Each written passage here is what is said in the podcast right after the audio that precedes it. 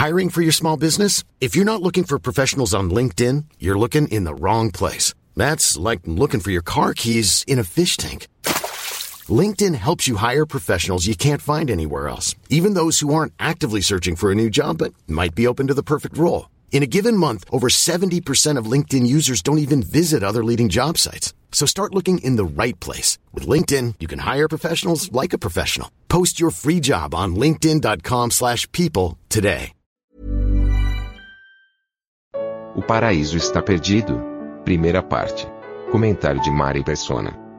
Houve um errante que era, foi chamado de errante na Bíblia, porque ele viveu numa época em que os primeiros seres humanos vagaram em trevas e em dor, e ele vagou errante também. Mas, infelizmente, ele não foi tocado, ele não creu, ele não aceitou o que Deus tinha preparado para ele. Ele sabia o que era. Ele já tinha escutado o Evangelho por meio de seus pais. Seu pai e sua mãe falaram do Evangelho para ele, falaram de um cordeiro que foi sacrificado para cobrir o pecado do pecador. E ele continuou errante, mas ele decidiu resolver o seu caminho errante de outra maneira. Isso nos leva a um poema de John, John Milton, que foi publicado em 1667. Esse poema chama-se O Paraíso Perdido. E, embora tenha alguns erros de interpretação bíblica, esse poema, do John Milton, ele, ele às vezes é confundido com, com o, o filme Horizonte Perdido, né? Que é da, quem viveu a época de 70, foi um filme que fez muito sucesso. Horizonte Perdido era uma espécie de um vale encravado nas montanhas do, do, do Himalaia, onde havia uma sociedade perfeita, onde todos eram felizes, ninguém morria, ninguém ficava doente, e a alegria era total, até Hollywood chegar lá, daí acabam explosões, tudo como todos os filmes acabam. Mas esse Horizonte Perdido ia mais para o lado do, de um outro livro, de Thomas More, que era a Utopia, no qual ele imaginava uma sociedade onde as pessoas seriam felizes, onde tudo seria perfeito. Essa sociedade que, se você abrir o Twitter agora, cada candidato está dizendo que ele vai ser o que vai conseguir criar essa sociedade, né? Mas, infelizmente, o horizonte, o horizonte está perdido, não, o paraíso está perdido já. O, o John Milton, ele falou do paraíso perdido como a queda de Satanás, e depois a queda do homem, e depois a expulsão do paraíso. E aí ele declama no seu poema de 1667 toda essa história de como o homem perdeu o paraíso. Primeiro de como Satanás perdeu a sua posição, uh, que ele tinha diante de Deus, e depois como o homem perdeu o paraíso que Deus tinha preparado para ele, onde não faltava nada. Ele poderia ter vivido feliz para sempre. Quando nós vamos lá em Gênesis, no capítulo 3 de Gênesis, é descrita essa, essa queda. E aqui, assim que Adão e Eva pecaram uh, pela tentação, de, da serpente, que era Satanás, o, o, antigo dragão, a antiga serpente, o diabo. E é interessante, nós encontramos a serpente em, em Gênesis, encontramos a serpente em Apocalipse, porque em Apocalipse o Espírito Santo explica quem era a serpente. Ele fala a antiga serpente, que é Satanás, o dragão, o diabo, etc., fechando assim toda a história de quem era esse tentador. Mas quando o homem cai e a mulher também, uh, todos eles alegam que a culpa foi do outro, né? Para Adão, ele diz assim, no versículo 17 de Gênesis 3, e, e a Adão disse, Porquanto deste ouvidos à voz de tua mulher, e comeste da árvore de que te ordenei, dizendo, não comerás dela, maldita é a terra por causa de ti. Com dor comerás dela todos os dias da tua vida. Espinhos e cardos também te produzirá e comerás a erva do campo. No suor do teu rosto comerás o teu pão, até que te tornes a terra, porque dela fosse to tomado, porquanto és pó e em pó te tornarás. Então essa foi uma das sentenças que Deus deu de juízo uh, contra o homem. Ele iria trabalhar a terra, que Deus tinha mandado trabalhar antes. É muito importante entender que Deus nunca amaldiçoou o trabalho. Ninguém pense que, ah, Deus amaldiçoou o trabalho. Não, o trabalho foi Deus quem ordenou no começo, nos capítulos anteriores aqui de Gênesis, quando ele falou que eles deveriam, uh, eles deveriam, Adão deveria lavrar a terra, lavrar o jardim, ou seja, trabalhar, trabalhar no jardim, plantar, colher, etc. Mas não teria o suor no rosto, não teria os espinhos, os cardos, não teria todas as dificuldades, as pragas que viriam como consequência da queda do homem. Mas aqui é importante, o ponto importante é: maldita é a terra por causa de ti. Uma vez que Deus amaldiçoou a terra, é inútil nós procurarmos na terra, nesta terra, neste mundo, uma bênção, um paraíso perdido, re recuperado, ou um horizonte perdido, uh, assumido ou conquistado. Nada disso. Não tem mais solução para uma terra que foi amaldiçoada por Deus. E não só isso. Logo depois, os primeiros descendentes de Caim, de, de, de Adão e Eva, Caim e Abel, nós já encontramos um dos grandes pecados aqui da humanidade, que é o homicídio, um assassinato. Se hoje a gente acha que é estranho, não sei quantos mil assassinatos, bom, aqui era um quarto da população do mundo na época, claro, não sabemos exatamente o número, mas foi morta por um assassinato e foi Caim que matou seu irmão. Por quê? Porque Deus se agradou da oferta de Abel. E a gente podia ler então no capítulo 4 de Gênesis. Conheceu Adão a Eva, sua mulher, e ela concebeu e teve a Caim, e disse: Alcancei do Senhor um varão. Isso aqui é uma, uma, é uma declaração de fé que Eva teve. No capítulo anterior, Adão tinha dado uma declaração de fé quando, apesar de toda a sentença que Deus havia lançado sobre ele, de maldição da terra e sobre a mulher, que em dores de parto ela daria, luz, o que acontece no, no, versículo, no versículo 20 de, de Gênesis 3 é uma linda declaração de, de, fé e confiança em Deus que Adão faz depois da queda. Ele, ele, faz, ele diz o seguinte: E chamou Adão o nome de sua mulher Eva porquanto ela era a mãe de todos os viventes. Ele teve esperança. Ele teve esperança de que haveria viventes, haveria descendência, apesar de, do pecado tremendo em que eles haviam se envolvido. E aqui então Eva também, quando nasce o seu, o seu primeiro filho, ela declara que ela recebeu do Senhor um varão. Do Senhor, um jovem.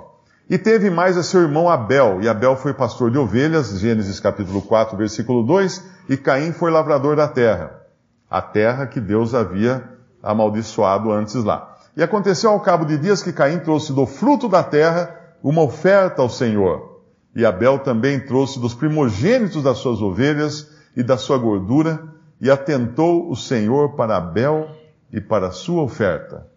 Aqui gerou-se em Caim a inveja, o ódio, o desejo de destruir o seu irmão. Por quê? Porque Deus tinha desprezado a sua oferta. E para a gente entender um pouco mais o que era a oferta uh, de, de Caim, nós devemos entender como é a humanidade como um todo. Todos querem fazer alguma coisa para Deus. Esse era o espírito de Caim. Caim queria fazer alguma coisa para se aproximar de Deus, mas ninguém pode fazer nada para se aproximar de Deus. Não existe meio humano para se aproximar de Deus. Deus não deixou uma escadinha.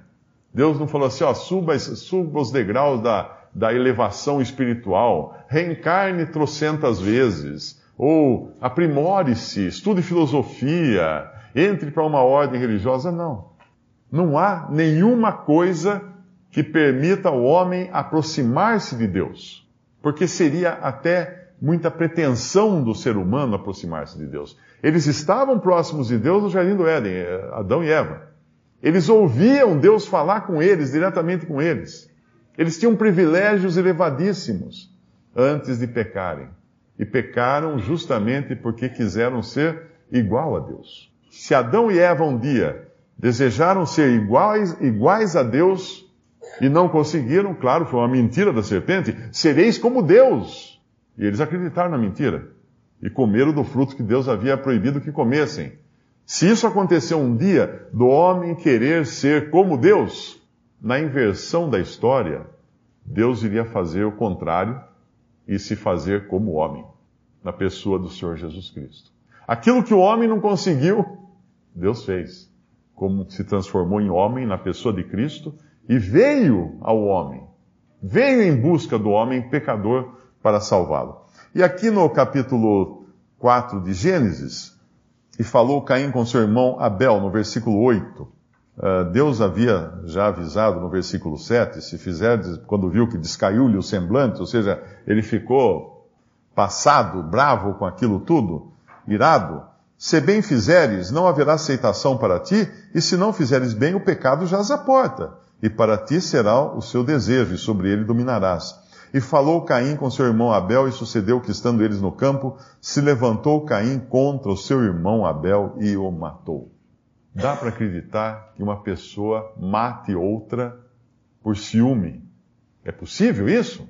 Claro, o jornal está cheio disso todos os dias. Pessoas que matam por ciúme. Pessoas que matam simplesmente porque gostou mais de mim, dele não gostou mais de mim, e mata. E mata. Toda pessoa que mata outra pessoa por ciúme é uma idólatra. Porque ela se ama tanto que não pode aguentar que a preferência seja dada a outra pessoa. Caim era um idólatra nesse, porque Deus preferiu a oferta de Abel. E ele não podia admitir isso. Agora, ele, ele produziu aquela, aquele, aqueles frutos, as primícias da terra, ele trouxe a Deus, ele produziu como? Com o suor do seu rosto brigando com as pragas da terra, plantando numa terra amaldiçoada. É assim que ele conseguiu. Agora, como ele poderia querer apresentar a Deus o fruto de, do seu trabalho para se achegar a Deus, para adorar a Deus, para fazer uma homenagem a Deus? Se Deus já falou que ali a matéria-prima que ele usou, que era o esforço próprio, o suor próprio, a terra própria, não ia servir. Tudo isso trazia o, o sinal da maldição. E aqui nós encontramos daí ele matando o seu irmão.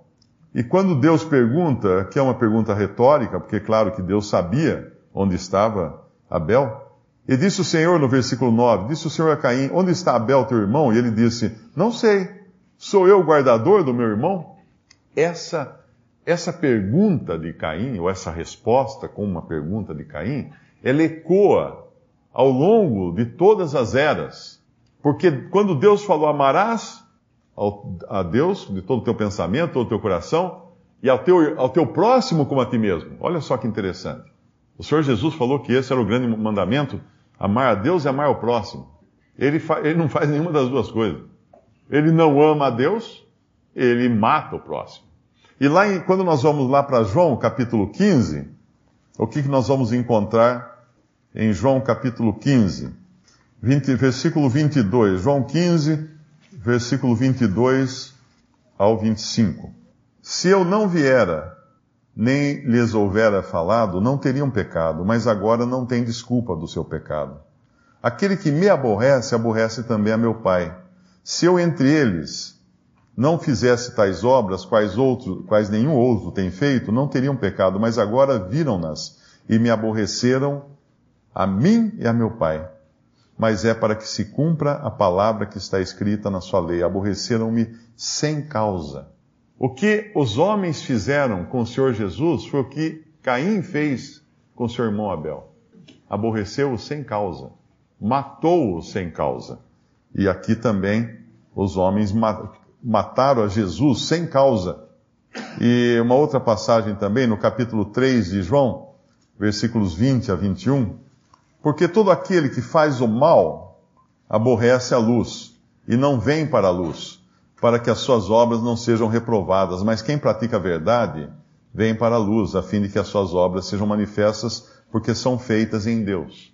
A obra de Caim foi reprovada e ele não quis expor. Onde está o teu irmão? Sei.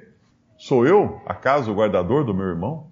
Ele escondeu-se nas trevas da mentira, porque ele não podia aceitar que agora viria sobre ele um juízo de Deus.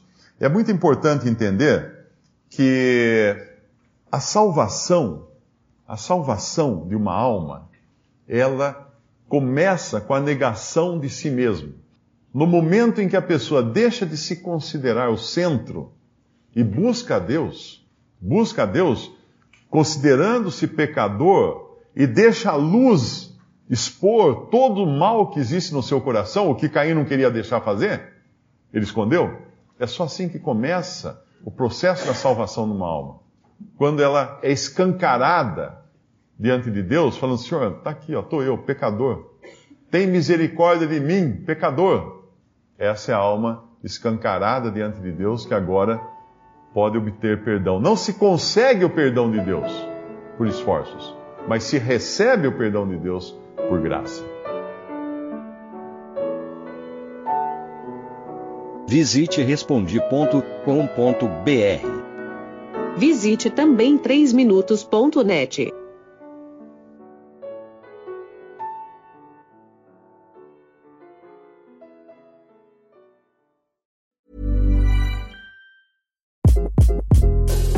this is Craig Robinson from Ways to Win, and support for this podcast comes from Invesco QQQ. Invesco QQQ is proud to sponsor this episode and even prouder to provide access to innovation for the last 25 years. Basketball has had innovations over the years too. We're seeing the game played in new ways every day. Learn more at Invesco.com slash QQQ. Let's rethink possibility. Invesco Distributors, Inc.